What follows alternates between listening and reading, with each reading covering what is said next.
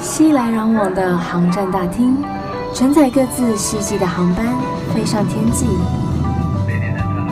我是菜菜，横越交错的经纬度，遇见更宽广的世界。我的飞行日记。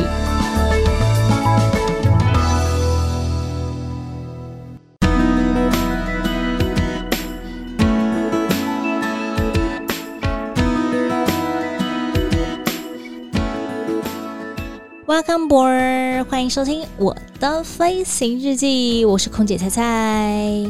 过两天呢，就要迎来一年一度的中秋节啦。这次放了四天的连假耶，大家有没有什么安排呢？过去的中秋节啊，大家可能都会烤肉啊、吃月饼啊、柚子啊等等之类的。可是今年我真的不能再这么放纵自己了，因为防疫期间呢，哦，这段时间真的是嘴都停不下来耶。零食啊，饮料啊，各种塞的，一直吃，一直喝啊！我也真的很担心，说啊，在下次要上班的时候呢，后面那个制服拉链拉不起来，有够糗啊！如果你们有要搭飞机出国的话呀，看到一位穿露背装的空服员啊，那应该就是我的啦！别忘了要来找我打招呼哈！中秋节啊，就是农历八月十五日，月亮最圆的时候。也一集农历七月，鬼月已经过了两个多礼拜时间了，我可以讲点灵异事件了吧？我可以讲点鬼故事了吧？之前一直很想跟大家分享，可是我很怕跟大家讲完之后，大家会睡不着，晚上会睡不好，一直有那种画面出现，甚至以后不敢再搭飞机，不敢去睡国外的饭店了。之前在啊看电视上的健康节目，就有讲到说，有时候我们在睡觉的时候会觉得，哎，奇怪，我是被鬼压了吗？俗称的鬼压床要发生在我身上了吗？可是这样子的一个情况啊，在医学在科学上面来说呢，是肌肉麻痹，就是在半梦半醒之间，你的脑部还有身体的接连讯号已经被分开了，或者还没有重新连接起来，所以你才会觉得说，怎么动弹不得。但这都是大脑在作怪，也就是说啊，你的脑袋已经醒了，但是身体却还没有醒，不是鬼压床。不过，真的所有的灵异现象都可以这么的科学的去解释它吗？今天菜呢就要来跟大家分享一些我从其他机组人员那边所听到的鬼故事、灵异事件，发生在国外的饭店，也就是我们的外站旅馆。或者曾经在飞机上面所发生的事情，希望大家听完今天这一集啊，晚上还是可以睡得很好。我真的很担心影响到大家的睡眠，因为睡觉实在是太重要了。首先呢，第一个故事就是要从日本开始啦。如果说你是喜爱看鬼片的人的话，相信有许多的日本鬼片呢，在你脑海中是相当的印象深刻的。这个故事呢，是发生在日本的广岛。一开始啊，有时候我们晚上去 check in 房间之后，大家就会各自鸟兽散，赶紧休息，因为隔天一大早就要起床的班机，所以其实也没有时间跟大家出去瞎哈啦，还喝酒聊天什么的，没有，就是赶快进房间去休息了。只是隔天早上起来的时候，就会想说奇怪了，这些外籍组员、日籍姐姐们怎么这么早就准备好了呀？他们到底是多早起床啊？然后都已经在大厅 stand by 好了，也想说他们也太神色了吧，对工作实在是非常的敬业啊。后来才知道说，原来不是这么一回事。是因为以前我们广岛的饭店是在发电厂的旁边，然后他们说呢，嗯、这些好兄弟们其实都很喜欢聚集在这些有电、有能量的地方，因为他们可以吸取这些电力，然后来补充他们的一个，嗯、呃，身，嗯，我不知道怎么讲，反正就是可以补充他们一些力量就对了。所以，其实，在发电厂会有许多的好兄弟们聚集在那里。可是啊，他们也因为饭店就在附近，所以他们可以感觉到人类的存在。有时候总是会来那个饭店，然后打闹一下下。如果说看不到的人还好，但是就是有人可能体质比较敏感的，就会看得到他们，感受得到他们呢。然后又因为他们的语言是相通的，当然日本的呃鬼娃儿讲的也是日文嘛，不可能讲英文嘛，所以他们就会去让这些日籍组员。但是大家都需要休息，你在我休息的时间不让我好好休息，请问我隔天该如何上班？所以很多的日本姐姐为了避免被他们呃打扰。所以他们回到房间稍微梳洗一下之后，就会再重新整装，直接睡在饭店的大厅打盹。他也不会是呃躺在沙发上面那种，不会，他就是坐在沙发上休息而已。我听到这个故事的时候，想说这样也太辛苦了吧？就是他等于说，他真的就只是 QK 的感觉而已。可是因为他们就是说，但是你回到房间，你连 QK 都没办法啊，你就是会一直被那边东整西整的。那倒不如，反正隔天就要回台湾了嘛。然后回到台湾之后，就可以有个比较好的睡眠，那没关系。他们觉得他们还可以忍受。我觉得天哪，这实在是太辛苦了。幸好现在的饭店换到另外一个地方，不然我听完这个故事之后，以后再飞广岛该如何是好啊？干嘛晚上睡不着啊，东担心，然后西担心，西害怕的，不行不行不行，睡眠对我来说实在是太重要了。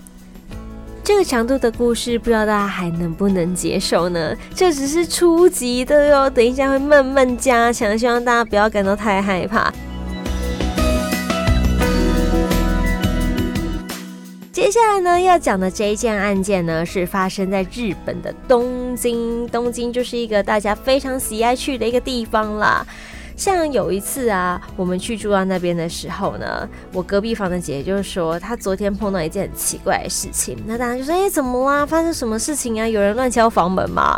她说：“也不是，就她印象中呢，她睡觉前就是把她的鞋子放在她的床边啊。一般人上床的时候，就是直接把鞋子拖在那个床边嘛。但是。”当他早上起床的时候，却发现他的那个鞋子是在他的床底下。我想说，姐，你是不是有搞错？就是自己不小心起床的时候踢进去或干嘛之类的？怎么可能呢、啊？他说，可是他真的印象当中，他的鞋子是在床旁边呢、怎么起床之后却在床底下呢？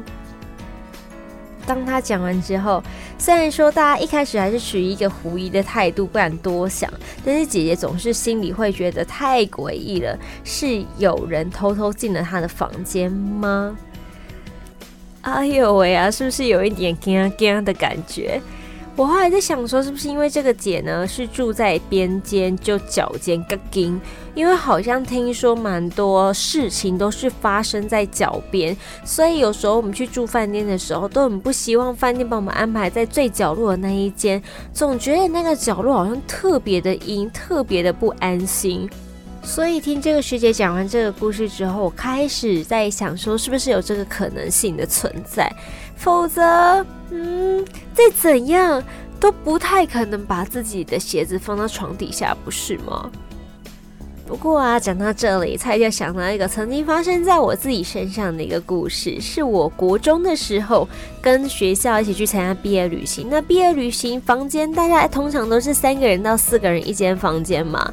隔天早上起床的时候，才发现，哎呀，糟糕，睡过头了，很紧张啊，赶快找自己的鞋子在哪里呀？那才不，真的是想说，我到底丢到哪里去了？是有谁抢走了吗？还是真的有发生什么事情吗？那也安内啦，然后赶快求助于同房间的朋友们，结果他们才默默的从衣橱里面拿出了我的鞋子，说：“哈哈，原本是要给你恶作剧啦，但是看你那么紧张的分项，就饶了你吧。”是不是超搞笑？他们就只是气我说前一天晚上没有跟他们在房间玩，反而跑去另外一间房间跟其他同学打牌。就因为这样哎、害我超紧张的，想说是发生了什么诡异的事情吗？怎么会突然间凭空消失？我又没喝酒，国中生哪能喝酒啊？然后我的鞋子就这样凭空不见了，怎么可能？结果是他们恶作剧，是不是很恶劣？像这样的拍朋友哈，卖高卡赫哦。讲完了日本东京的灵异事件呢，我们来到的是日本关西大阪。大阪发生了什么事呢？让我悄悄的到来。有一次，有一位学姐，她进了日本大阪的房间。一开门看到那窗户，想说奇怪了，这棵大树怎么离我房间这么近啊？因为通常饭店的那个周遭，或是说一般建筑的周遭，那些装置艺术也好啦，或是说那些树木啊、花花草草等等之类的，都会离本体建筑物有一点点的距离，维持一些距离的美感呐。可是怎么会直接贴在我的窗户上面呢？有点奇怪。当下只觉得说，好像这棵树离我房间太近了吧，但是也没有什么其他奇怪的地方，所以学姐她就直接然后进了房间，也没有要求要换房间，但是太累的情况之下，还没有洗澡，就直接穿着制服先躺在床上，想说先休息一下，小憩一番。可是就当她睡到一半的时候，她突然感觉。好像有人从树木那边爬上来，可是他累到他不想睁开眼睛，想说或许是我自己感觉问题，感觉错误了吧？怎么可能有人从树木那边爬上来呀？又不是小偷等等的。但是过没多久，他却感觉到有人从他的床底，也就是脚的地方，慢慢爬了上来。他可以感觉得到。床被压线的那种触感，因为像一般的弹簧床，如果说有人站在上面，为什么床会凹陷下去嘛？就是那种感觉，从脚，然后慢慢的往上到了膝盖，再慢慢往上到了大腿、臀部，甚至腰等等的。可是他挥也挥不开，然后也没有看到任何的人呢、就是俗称的鬼压床。他实在是太害怕了，当下他实在是不知道该如何是好，然后他最后使出大绝招，就是开始大骂脏话，三字经啊，脏话啊，然后各式难听的能骂的，他全部都讲出来了。是到最后最后，他疯狂的骂完之后，这种感觉才慢慢的消失。他就觉得，天哪，我刚刚是真的碰到鬼了吗？我是真的被鬼压床了吗？因为那个感觉实在是太明显了，根本不可能是自己幻想出来的。这位学姐说，她当下的感觉真的太真实了，就是从脚慢慢的往上，你感觉到有人一步一步的扑向你的那种 feel，但是你也动弹不得。如果是我的话，我可能也会开始骂脏话，但是骂到最后哭出来。后来学姐有说，她有去问她，就是比较晓得这方面呃状况跟问题的朋友该如何解决这样子。她说，其实你本来就不应该穿着制服睡觉，因为制服算是比较正式的服装。那通常人在过世的时候都会穿着正式服装，就是呃入殓嘛，或是入土。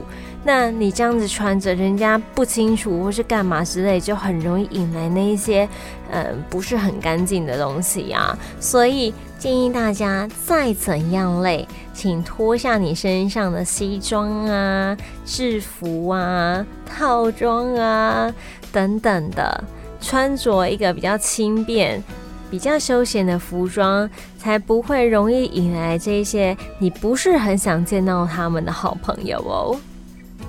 如果你有类似经验的呢，欢迎到菜的脸书粉丝专业，请搜寻我是菜菜，欢迎登机。我是菜菜，欢迎登机。青菜的菜来私讯或是留言分享，让我知道说你是不是有碰过类似的事情，而你是怎么处理跟面对的呢？我也还蛮好奇的。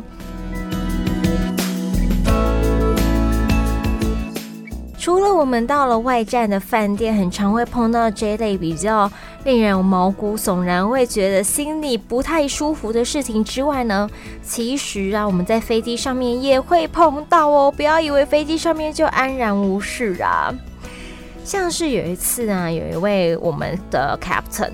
他呢不小心出了车祸，然后听说是小货车可能有稍微酒驾的嫌疑吧，反正呢就是撞上了他，导致这位教官闪躲不及，然后开车撞到了旁边的护栏，但是没有办法抢救回来，因此而过世。听到这个地方的时候，是不是会觉得有一点的难过？因为要培育一位优秀的机师，真的不是一件容易的事情。再加上重要的是他的经验值，其实这才是最重要、最可贵、最宝贵的地方啊！他呢，就因为这样而离开了人世间，大家都感怀，觉得感叹。过几天，有一组组员要准备上飞机，准备上班的时候，其中有一位组员呢是看得到的。然后他就想说：“咦，奇怪，这位教官不是过世了吗？他怎么会出现在客舱里面？他怎么会出现在驾驶舱里面呢？”然后这位客舱组员呢，就告诉了我们当班的那个 captain。就是说，嗯，这位 S 机长现在正在驾驶舱里面。那当班的 Captain 其实他也看不到啊，所以他只能心诚则灵的去说，嗯，学长，就是你现在已经功成身退了，你就好好休息，然后好好的安享你接下来的生活，这样子不用再担心了。接下来的任务交给我们就好了。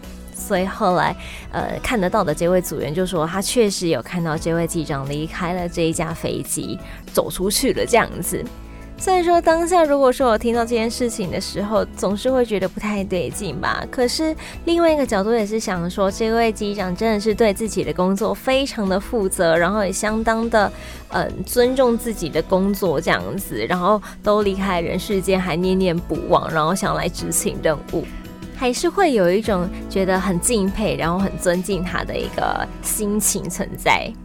而且妙的是啊，后来他们去算了一下那个时间，刚好是这位机长过七天的时间，就是他的头七。所以你看，他对他的整个机长人生、机长生涯是多么的念念不忘，多么的珍惜。也希望大家可以像这位机长一样。呃，效仿他的精神，找到一份让自己喜爱的工作，同时也认真面对自己的工作，以表示我们对于这份职业的责任心。有时候啊，我们飞一些飞时比较长的航段的时候，我们会有安排组员休息区。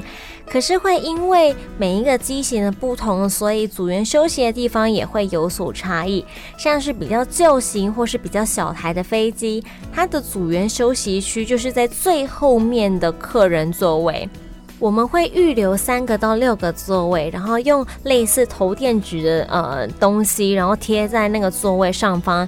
那个头垫上面就会写说组员专用 for crew，或是说一些比较新或是比较大台的飞机，它在一般客舱的上层会有一小块区域，有呃大概五张到六张不等的数量，然后一张榻榻米大小的床。